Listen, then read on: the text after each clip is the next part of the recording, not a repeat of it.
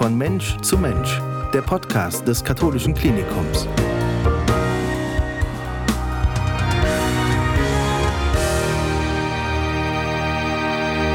In der heutigen Folge von Mensch zu Mensch sprechen wir über Palliativmedizin. Und wir haben einen Gast da, der uns ganz viel darüber erzählen kann. Frau Dr. Irmgard Leis, ich grüße Sie. Schön, dass Sie da sind. Hallo, ebenfalls. Ihre Aufgabe am KKM, was sind Sie genau bei uns?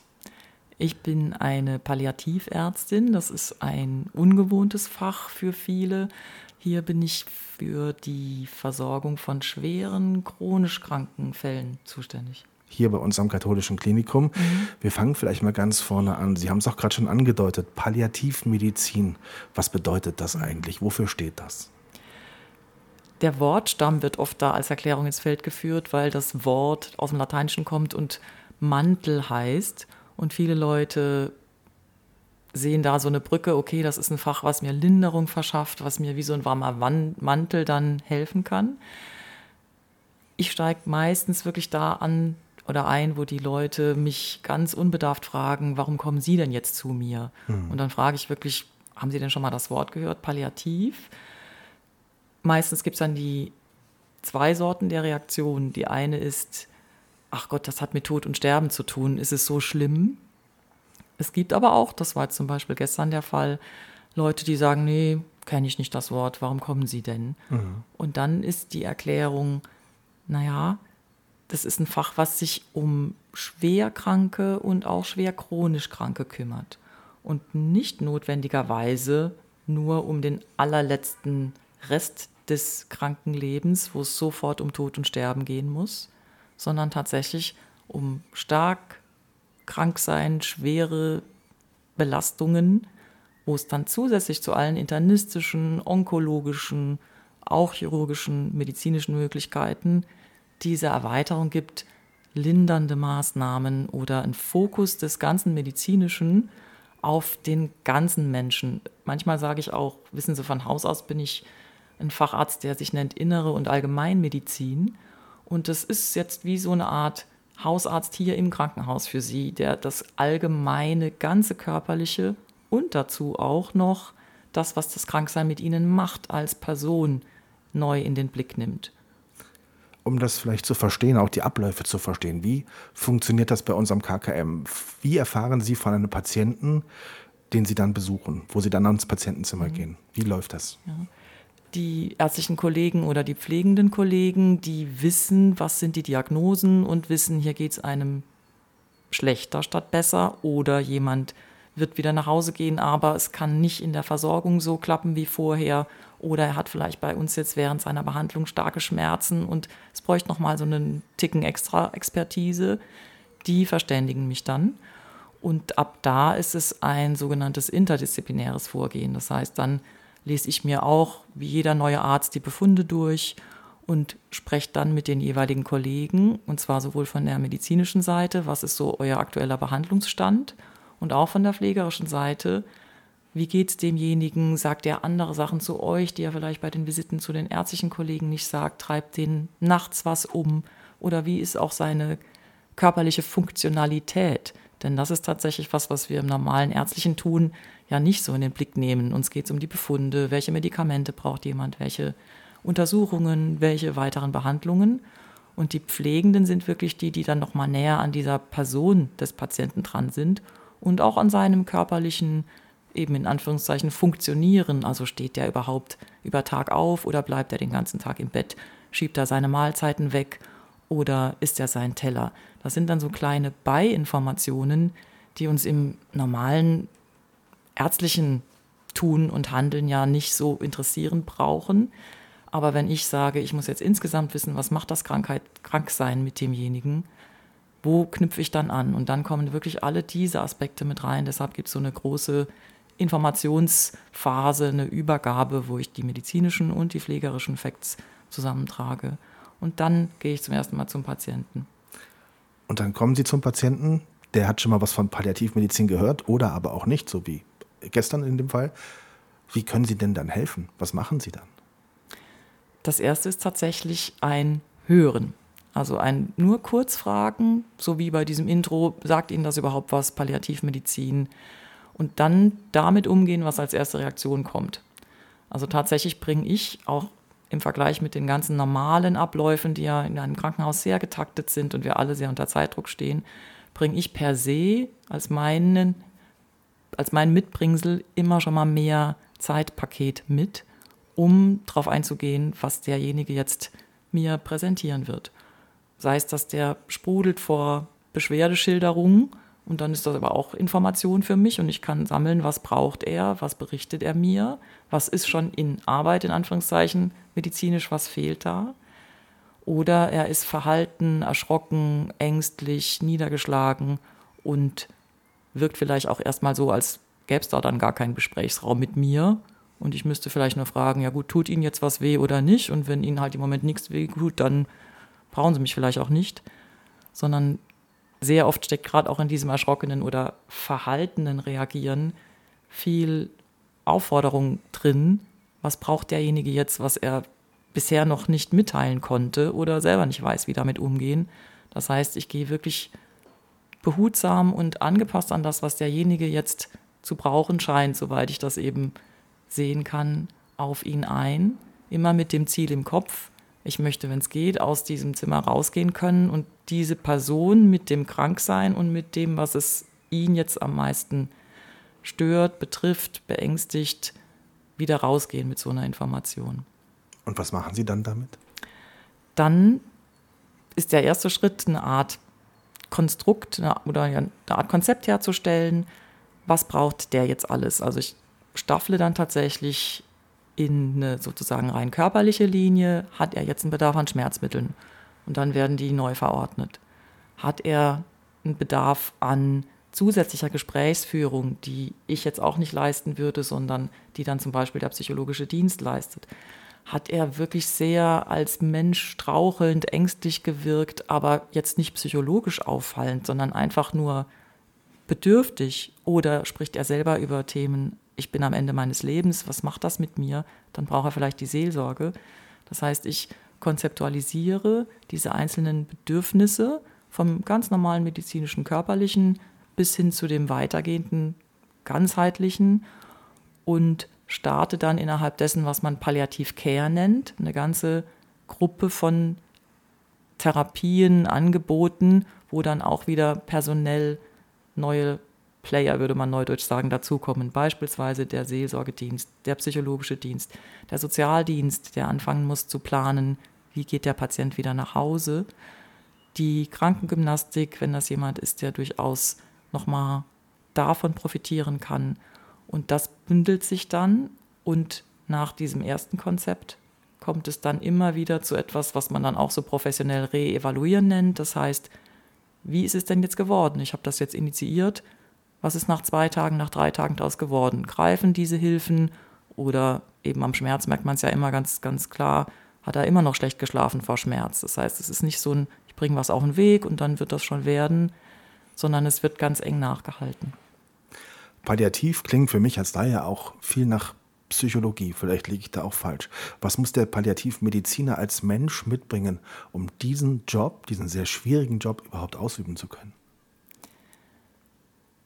wir nennen das oft so die Haltung. Es ist schlicht und ergreifend, klingt ja erstmal gar nicht so ungewohnt, eine Haltung knüpft an eine Haltung, die sicher die aller, allermeisten haben, die beruflich in die Pflege gehen, in die Medizin gehen, weil sie eine Haltung haben, ganz lapidar gesagt, Menschen helfen zu wollen.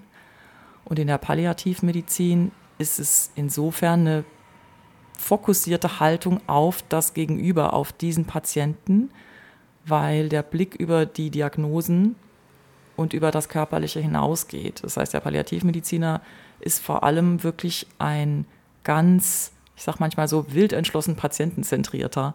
Das heißt, ich gehe über alle Diagnosen, über alle Befunde hinweg wirklich da im Gespräch hin, was treibt den jetzt um? Was macht dieser Mensch mit sich und seiner Krankheit in seiner Eigenwahrnehmung? Und was kann er dann von mir gebrauchen? Also es ist eine Haltung des sehr stark Hinhörens, Hinschauens auf das, was diese andere Person jetzt berichtet und spiegelt. Mhm. Unser Podcast heißt von Mensch zu Mensch, deshalb von Mensch zu Mensch gefragt. Stoßen Sie auch mal an Ihre Grenzen? Oh ja, klar. Also sowohl in dieser Akutphase dieses Patienten neu kennenlernen, neu anfangen zu behandeln, in so ein erstes oder zweites großes Gespräch reingehen. Da tun sich ja zum Teil Türen auf, wo wirklich die pure Gesprächsführung schwierig sein kann, wo ich vielleicht merke, da muss jetzt ganz viel abgeladen werden, da muss ich jetzt ganz viel Zeit geben. Das macht auch gerade mir erstmal rein professionellen Stress, weil ich vielleicht in meinem Hinterkopf weiß, herrje, ich habe jetzt eine halbe Stunde geplant, das hier wird eine Stunde werden. Oder weil ich merke, der Patient hat so viel Widerstände oder so viel Wut aufgesammelt und das muss er jetzt erstmal alles loswerden und ich bin auch nur ein Mensch, dann muss ich das sozusagen in mir verhaushalten.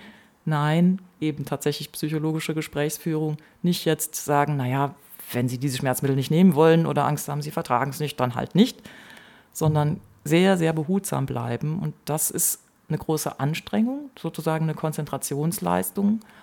Und natürlich macht es auch mit mir etwas, wenn Verläufe sehr, sehr anstrengend für den Patienten sind. Wenn ich sehr wohl weiß, ich kann da was helfen, da ist es immer noch besser als ohne die Palliativmedizin. Aber es bleibt natürlich schlimm für die Person. Und gerade weil ich das auch so ins Wort bringe und eben die persönlichen Veränderungen hinter dem Ganzen so hervorbringe für denjenigen, ist das dann auch näher an mir dran, dass ich immer wieder auch das in mir verhaushalten muss. Es bleibt nicht mein Familienangehöriger, trotzdem gibt es traurige Situationen, wo es auch völlig in Ordnung ist aus meiner Professionalität, nicht nur empathisch zu sein als eine Art Gesprächstechnik, sondern die Empathie so frei, ich sag mal, fließen zu lassen, wie sie nun mal da ist. Und dann kann das auch dazugehören, dass ich da zwei Minuten mitsitze und nur schweige, während ein Patient bitterlich weint oder rabiat schimpft, weil das jetzt seins ist und dazugehört. Und es oft auch ein Türöffner ist, dass dem dann tatsächlich der Umgang mit seinem Kranksein leichter ist, weil er einfach merkt, hier ist eine professionelle Person, nicht mal nur meine Familienangehörigen, die auch davon betroffen ist, wie schlecht es mir geht. Das wird gesehen, dass das einfach schlimm ist. Was kann man tun, was können Sie tun, um so etwas nicht mit nach Hause zu nehmen? Weil die Belastung wäre ja riesig. Gelingt Ihnen das? Es gehört ja zu dieser professionellen Haltung auch, dass man diesen Anspruch hat und dass man da auch natürlich primär über sozusagen Techniken, Psychohygiene betreibt, aber es wäre völlig vermessen zu sagen, das gelingt zu 100 Prozent. Das hängt zum einen auch davon ab, wie man einfach in der Tagesform ist, wie belastet man insgesamt schon ist, einfach von der Workload sozusagen und dann von dem äh, Ausmaß, wie man in so einen einzelnen ähm, Patientenfall in den Verlauf wirklich mit involviert ist und es gelingt, ja, ich würde mal jetzt, wenn ich es äh, skalieren müsste, sagen, vielleicht zu 80 Prozent das tatsächlich dann so weitgehend äh, hinter sich zu lassen, wenn man nach Hause geht, aber sicher nicht immer. Und es ist für mich dann auch wichtig, das zuzulassen. Also es war, weiß ich gut, im Anfang so, dass ich mich ja quasi dann selber übel genommen habe, oh, du sollst das, das noch mit, nicht mit nach Hause nehmen. Du kannst doch nicht jetzt quasi mhm. hier gedanklich zu sehr dran kleben bleiben. Aber das gehört dazu. Das ist genau dieses Menschliche auch, wo man dann glaube ich, nur besser klarkommt, wenn man sagt, klar treibt mich das um. Und da finde ich dann halt wiederum im privaten Ausgleich, Abwechslung, bis sich das wieder gelegt hat, dass mich das umtreibt. Aber mir das zu verbieten, glaube ich, würde nicht gelingen und wäre letztlich dann auch nicht zuträglich. Warum haben Sie sich ganz bewusst für die Palliativmedizin entschieden? Hm. Ich habe irgendwann mal gesagt, okay, ich muss jetzt nicht der tausendste Arzt sein, der besonders gut Magen spiegeln kann oder der irgendeine besondere technische Operation richtig, richtig gut kann. Das würde ich gerne. Ich wollte ganz am Anfang mal tatsächlich Kinderchirurgin werden, mhm. äh, weil mir dieses Handwerkliche durchaus Spaß gemacht hat. Äh, und dieser Mix aus eben diesem, diesem Zwischenmenschlichen, was man gerade damals auch mit den Kindern sehr brauchte, und aber auch diesem medizinisch-handwerklichen. Und im Laufe meines äh, Berufslebens und Erlebens habe ich gemerkt, okay, ich kann, glaube ich, wirklich ziemlich gut diese Sache mit der Gesprächsführung, mit der Empathie. Es interessiert mich auch wirklich die Person in dem Kranksein. Und es tut mir auch gar nicht weh, da immer mehr den Fokus drauf zu legen, sondern ich sehe den immer wichtiger gegeben. Und warum dann nicht in eine Nische immer mehr gehen, wo diese Fähigkeit von mir wirklich ausgelebt werden kann und offenbar sogar auch ein Bedarf herrscht. Und das war so der Motivator, der das dann immer enger geführt hat. Man entscheidet sich da nie von Anfang an, aber über die Wege innere Medizin, Allgemeinmedizin, Psychosomatik ist dann noch so ein Fach, also das Körperliche und das Seelische zu verbinden, was dann so ein nächster Baustein war und dann zu merken, okay, die Palliativmedizin ist das Fach, wo das alles zusammenkommt. Man muss dann aber wirklich wissen, man hat es mit Schwerkranken quasi immer zu tun. Aber es hat auch ganz viel Positives, weil man, wenn man das mal akzeptiert, sind Schwerkranke, denen in diesem Schwerkranksein helfen kann. Und das ist durchaus auch was Schönes, was zurückspielt und nicht nur sozusagen ich das Elend der Welt den ganzen Tag betrauern muss und wie schlecht es allen meinen Patienten geht, sondern ich sehe, ja, denen geht's schlecht, das kann ich eh nicht mehr ändern. Es ist mhm. deren Lebensschicksal, dass es denen schlecht geht. Ich werde diesen Krebs von ihnen nicht wegkriegen. Und das muss auch nicht mein Kampf sein. So gut es geht natürlich medizinisch. Aber wenn es in diesem Leben für diesen Menschen jetzt einfach schlimmer wird und seine Krankheit ihn das Leben kosten wird, dann kann ich mit meinen Möglichkeiten ihm das leichter machen und wirklich nochmal gute Hilfen geben. Und das ist doch auch für mich tatsächlich ein, ein großer Motivator weiterhin. Es gab kürzlich die Woche für das Leben, so heißt sie. Und die BBT-Gruppe, der wir als KKM hier angehören, hat in Social Media gesagt, habt ihr Fragen rund um dieses Thema? Stellt sie uns. Wir haben sie hier auf dem Zettel, ungefiltert und wir gehen sie einfach mal durch. Mhm. Weil ich glaube, es ist ganz spannend zu sehen, auch welche Fragen haben Menschen denn zu diesem Thema überhaupt. Die erste Frage ist, tut Sterben weh? Und das ist eine ganz häufig gestellte Frage. Tatsächlich, okay. Und ich freue mich über Ihr Erstaunen, weil ich anfangs auch erstaunt war und dann gemerkt habe, okay, das ist sozusagen meine Betriebsblindheit als Mediziner, weil ich als Mediziner biologisch gesprochen gar nicht wüsste, warum das wehtun soll. Hm. Und daran steckt aber dann auch schon so ein Teil der Antwort. Es ist einerseits für viele Leute so eine Vorstellung, etwas, was so schlimm ist wie das Sterben, wird notwendigerweise auch was anderes Schlimmes beinhalten, nämlich weh zu tun. Aber das biologische, körperliche des Sterbens selber ist überhaupt nichts Schmerzhaftes. Es ist nicht so, dass der vergehende Körper dann nochmal sich mit Schmerzen melden würde. Er kann natürlich eine Krankheit haben, Störungen haben, die per se schmerzhaft sind. Die sind ja, so Gott will, und wir das erfolgreich schaffen, dann weitestgehend unter Kontrolle. Aber das ist der Krankheits- Teil. Aber der Teil dessen, wo der Mensch, der Körper stirbt, der Sterbeprozess, ist überhaupt nichts, was mit Schmerzen einhergeht. Man hört ja von Menschen oder von Angehörigen, wenn jemand gestorben ist, derjenige konnte und wollte einfach auch nicht mehr. Man hat das gespürt. Ist das ein Stück weit auch das, was Sie gerade beschrieben haben? So diese, dieser allerletzte Schritt, man spürt irgendwann, da möchte jemand jetzt auch gehen? Ja, das ist heutzutage eine selten werdende Wahrnehmung, weil wir, zumal wir im Krankenhaus ja kaum die altersschwachen, natürlichen Werdegänge am Ende des Lebens sehen, sondern wir sehen ja einen Sterbeprozess, der aus einem Behandlungsverlauf, aus dem Kampf gegen die Krankheit heraus dann plötzlich doch losgeht. Und da sind manchmal solche natürlichen Zeichen des Körpers eher verdeckt und es ist nicht mehr so leicht zu merken, was passiert da gerade in dem Körper tatsächlich im, im Unbewussten des Menschen, der vielleicht auch nicht aktiv denkt, ich glaube, ich kann nicht mehr, aber sein Körper vermittelt ihm das. Und auch das ist ein Teil meines Faches und eine Lehre, die ich selber erst mit der Zeit äh, dann begriffen habe, dass es schwerer ist, diese Sterbeanzeichen zu merken und auch umso wichtiger, trotzdem hellhörig dafür zu sein, denn in der Tat sehe ich mit jedem Jahr, das vergeht und ich mir mehr sozusagen Patienten begleitet habe, dass es diese kleinen Merkmale gibt oder Anzeichen bei sehr vielen Leuten und dann eben doch auch bei den Leuten, die vorher in einer langen Behandlungsphase waren, wo sich aus dem Unbewussten heraus die Tiefenpsychologen sagen, wir leben letztlich zu 80 Prozent im Unbewussten und höchstens zu 20 Prozent in unserer medizinisch gesprochen Großhirnrinde, in unserem bewussten Verstand. Und auch der Körper nimmt mit seinen Funktionen teil an diesem Unbewussten. Und wir kriegen aus einem, normal gesprochen würde man sagen, Körpergefühl, manche sagen Körperwissen heraus, kriegen oft dann die Schwerstkranken eine andere Wahrnehmung zu sich selbst. Und, und bis sie das ins Wort bringen, ist es dann oft sowas wie, ich glaube, ich kann nicht mehr. Mhm.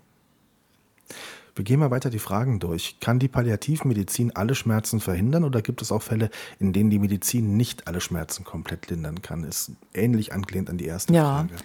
Würde ich auch definitiv sagen, ja, wir können nicht immer alle Schmerzen nehmen. Und auch das ist mir oft wichtig, weil in dem Maß, wie viele Leute Palliativ kennenlernen als so ein Fach von, ja, und wenn es ganz schlimm wird, kriegt man wenigstens alle Schmerzen genommen oder alles wird bemäntelt, gelindert. Und das wäre vermessen behaupten zu dürfen. Ich habe schon wirklich Patienten so stark mit Schmerzmitteln behandeln müssen, bis sie letztlich davon schlafen mussten, weil es nicht weniger, weniger hätte nicht gereicht, ihnen die Schmerzen zu nehmen. Es gibt Körperzustände, die sind so stark schmerzhaft und vor allem gibt es auch, so ähnlich wie wir es eben hatten, Seelenzustände, wo der Schmerz so überbordend wird, nicht nur körperlich, sondern es einfach für den Menschen ist, psychologisch gesprochen, schmerzlich ist zu merken, ich werde sterben und der Schmerz und die Psyche hängen eng beieinander. Und dann kann es auch sehr schwer sein und braucht eben ganz viel dieses nah dran sein, von Tag zu Tag gucken, was hilft jetzt. Was man, glaube ich, behaupten darf, wenn man dieses enge Dransein macht, und wenn man in ein gutes Einvernehmen kommt und ein Vertrauensverhältnis hat, dass der Patient auch merkt, mir wird auch für meinen seelischen Schmerz hier Abhilfe angeboten, dann ist es schon so, dass man eine Linderung, die in eine Erträglichkeit geht, schafft. Aber es kann wirklich auch großer Aufwand sein. Es ist nicht so, dass man sagen könnte, wir haben doch heutzutage Morphin, keiner muss irgendwelche Schmerzen leiden. Es gibt schon Schmerzzustände, die dann viel erfordern. Hm.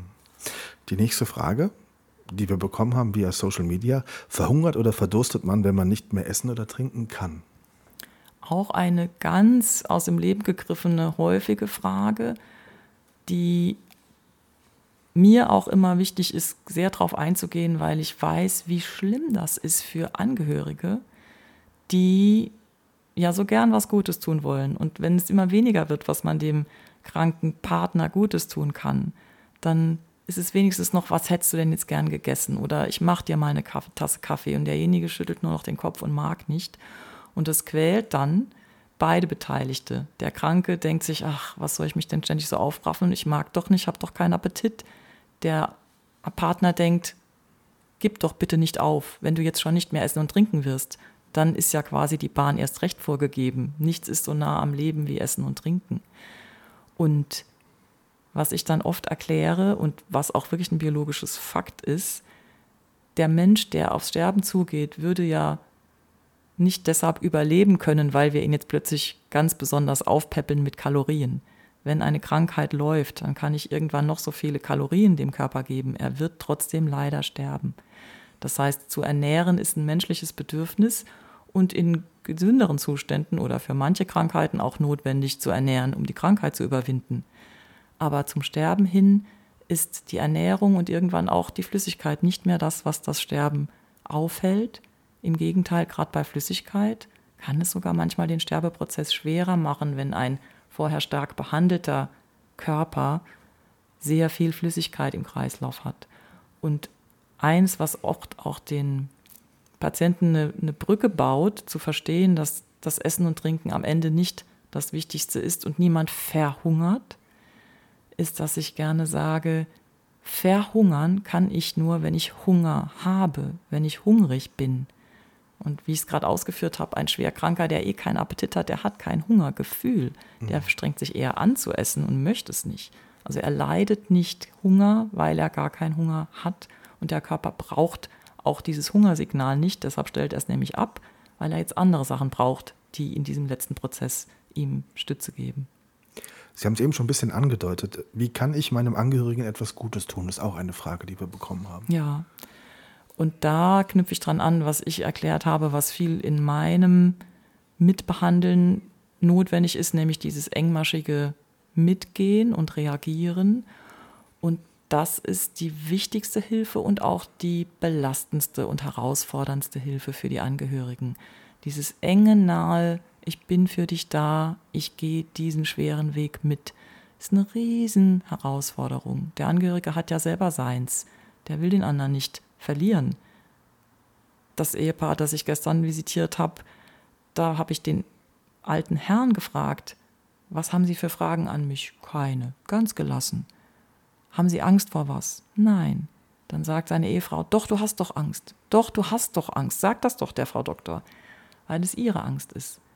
Und das ist ganz normal und das ist ja auch ein Zeichen dieser Zuneigung. Und das dann zu wertschätzen, zu würdigen, sehe ich und gebe das denen auch zurück. Das ist, was sie machen können. Sie können offen miteinander reden, tun sie das füreinander. Verschweigen sie nicht. Das ist ja auch oft so was, sagen Sie meinem Mann nicht, wie schlecht es ihm geht. Und der Mann sagt dann, sagen Sie meiner Frau nicht, wie schlecht es mir geht. Das unterstütze ich und das ist was, wo die Angehörigen sich gegenseitig oder ihren kranken Angehörigen unterstützen können, sich zu wappnen, offen miteinander zu sein und wirklich das zu versuchen, so gut man es selber schafft, miteinander durchzustehen. Es gibt zu diesem Thema, weil ich glaube, dass es sehr viele bewegt, auch unterschiedliche Fragen, die, glaube ich, ein Stück weit in die gleiche Richtung gehen. Zum Beispiel, kann ich in der Begleitung eines Sterbenden etwas falsch machen? Oder woher weiß ich, ob mein Angehöriger lieber alleine sterben möchte oder ob ich dabei sein soll? Ich traue mich gar nicht mehr, das Zimmer zu verlassen. Mhm. Das sind dann wirklich die Phasen, wo es, so wie ich die Fragen höre, um die letzten Tage beispielsweise geht, wo jemand wirklich, wie man so sagt, im Sterben liegt und man vielleicht auch gar nicht mehr mit dem jetzt kommunizieren kann, der vielleicht gar nicht mehr spricht, vielleicht nur noch schaut, aber nicht mehr mit einem sich unterhält, der vielleicht sogar nur noch schläft. Was man da Gutes tun kann, ist dennoch auch, wenn der Angehörige, der begleitet, das selber aushält, denn ein sterbender Kranker kann ja auch körperlich, ich sag mal, fast drastisch abstoßend wirken, weil er so belastet ist. Oder er kann zumindest gequält wirken, selbst im Schlaf. Und das, was trotzdem möglich ist, ist auch da wieder, weil, wenn man für sich klar hat als Angehöriger, ich möchte dabei sein, ich kann das aushalten, dann wirklich Nähe. Man sagt, selbst wenn das bewusste Denken des Sterbenden vergeht, hat er, ich habe es vorhin schon gesagt, sein Unterbewusstsein und man geht davon aus, dass das Hören können und der Tastsinn, der Berührungssinn lange erhalten bleiben sodass am Bett sein, zu ihm sprechen, einfach erzählen, was heute los war, sich nicht in diesen Strudel dieses, dieses gequälten, ängstlichen eigenen Gefühls zu begeben, sondern so eine gewisse Stütze auch beim einfach dabei sein oder berühren. Es gibt etwas, das nennt sich basale Stimulation. Das wird auch oft in solchen Kursen, wenn Leute wissen, ich begleite einen schwerstkranken Angehörigen, irgendwann kommt es zu der Sterbephase, wird das gelehrt, dass man zum Beispiel eine Handmassage, eine gewisse Art von leichter Körpermassage machen kann. Also basale Sinne zu stimulieren, um auch zu signalisieren, ich bin in der Nähe. Mhm. Und die Frage, ich bin in der Nähe, aber muss ich das die ganze Zeit? Ich traue mich nicht aus dem Finger, aus dem Zimmer zu gehen, ist auch was, wo die Pflegenden sehr viel Erfahrung zu haben und dazu haben und gerade wenn jemand im Krankenhaus über mehrere Tage hinweg sterbend ist, und die Pflegenden begleiten das auch immer mehr das Gespür dann von ihrer Seite für das Verhalten oder die Ängste der Angehörigen kriegen und zum Beispiel sagen, wissen Sie, Sie sind jetzt 24 am Stück mit in, Stunden am Stück mit im Zimmer gewesen. Gehen Sie mal mit mir raus, trinken Sie mal zehn Minuten auf dem Flur eine Tasse Kaffee. Was ich oft sage ist, gucken Sie mal, jetzt schläft er die ganze Zeit nur noch. Hat er überhaupt gemeinsam geschlafen oder hat derjenige vielleicht allein geschlafen? Mhm. Wäre der gewöhnt, dass man ihn zwölf Stunden am Stück im Schlafen betrachtet? Nein. Hätte er Angst gehabt im Schlaf? Nein. Das heißt, es muss auch eine Balance gefunden werden. Wie kann der Angehörige das verkraften, dieses ganze Szenario? Wie kann er sich dabei immer wieder so einen Atem holen können? Und der Sterbende, das ist jetzt keine Wissenschaft, aber das sagen wirklich viele, die das oft begleiten, der Sterbende ist manchmal einer, der die Hand braucht und manchmal einer, der genau dann stirbt, wenn jemand die zehn Minuten raus ist, um einen Kaffee zu trinken. Und dann ist das auch in Ordnung. Wir wissen ja de facto über das allerletzte Moment des Sterbens auch medizinisch nichts. Es gibt dazu nicht viele Forschungsergebnisse und es bleibt für mich auch ein Faszinosum. Ich kann schon sagen, es nähert sich je näher das kommt, desto eher sehe ich die Körperzeichen. Aber ich könnte Ihnen nie sagen, in drei Minuten wird dieses Herz stehen bleiben oder in zweieinhalb Stunden. Das ist letztendlich das Geheimnis dieses Menschen für sich, außer er liegt auf der Intensivstation und es muss irgendwie sozusagen dann das berühmte, wir hören jetzt die maschinelle Behandlung auf, durchgeführt werden. Aber alle nicht maschinell gestützten Organismen, sage ich mal medizinisch, machen ihr allerletztes Ableben selber mit sich aus. Das können wir nicht von außen wissen oder sagen. Und ich möchte glauben, dazu gehört dann auch, wenn ein Angehöriger eng begleitet, dass es dann zu diesen beiden Leuten oder mehreren Leuten, die da miteinander diese Situation durchstehen, zu denen passt, ob derjenige gerade dann doch alleine gestorben ist oder ob wirklich jemand bei ihm im Zimmer war. Mhm. Ich glaube, damit haben wir die Frage beantwortet, woran erkenne ich, dass jemand bald sterben wird? Oder gibt es da noch eine zweite Antwort drauf? Ist da vielleicht nicht der allerletzte Schritt gemeint, sondern die Phase davor? Ich denke, die Phase davor, mhm. ja.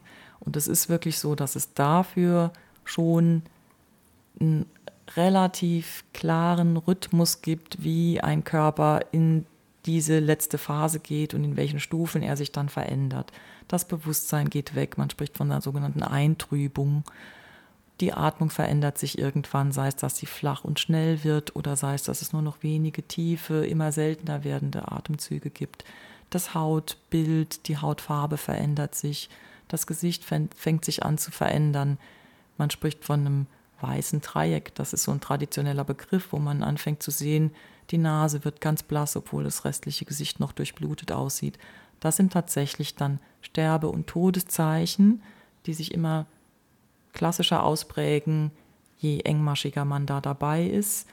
Und das ist auch tatsächlich eine gewisse Erkennbarkeit, die oft der Fall ist. Eine weitere Frage, wie kann ich mir oder und meinem Partner die Angst vor dem Tod nehmen? Geht sowas überhaupt? Hm öfter als ich früher dachte. Tatsächlich öfter als ich früher dachte. Ich weiß aus meiner Erfahrung, dass das wieder für mich als Person, als Mensch auch so eine der wichtigsten Knackfragen war, die Angst. Weil die Angst, weiß ich ja, kann ich medizinisch nicht nehmen und kann ich auch mit der größten ärztlichen Empathie nicht nehmen. Die Angst wohnt dem Menschen inne, weil er muss mit sich jetzt klarkommen.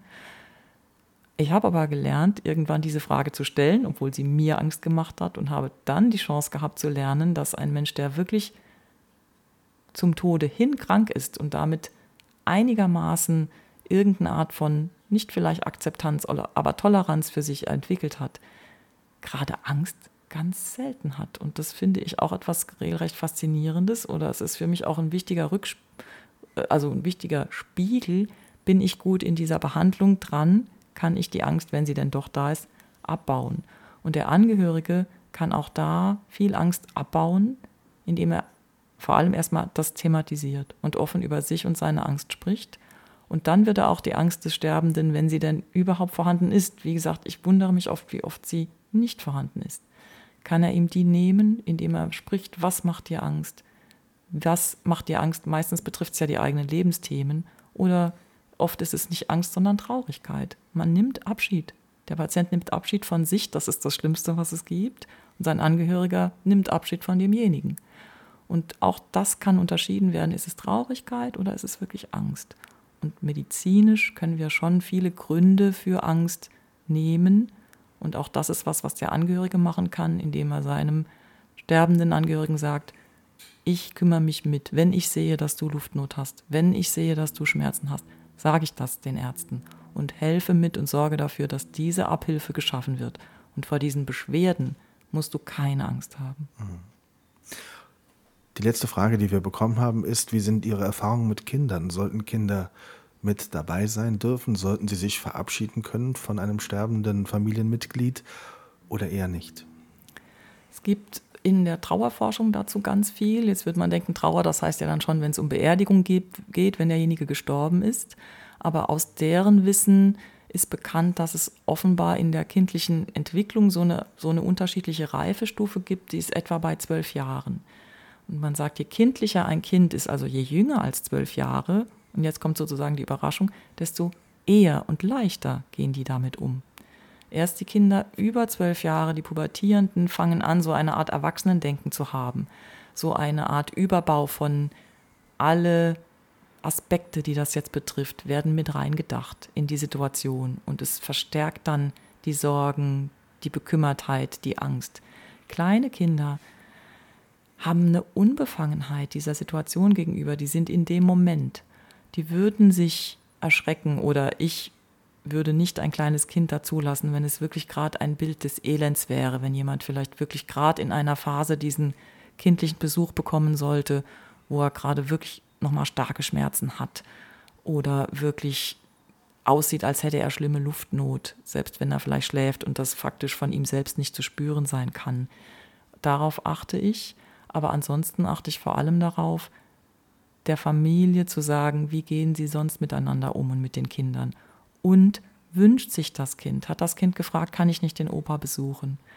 Und sehr oft ist das dann mit einer Vorbereitung der Eltern, wenn sie es ihrem Kind zutrauen, reden sie darüber, ja, wir besuchen den Opa, der sieht anders aus als sonst, aber wenn du das möchtest, können wir hingehen, dann ist das möglich und auch empfehlenswert. Es ist nicht zu erwarten, dass da irgendwelche schrecklichen Traumatisierungen entstehen.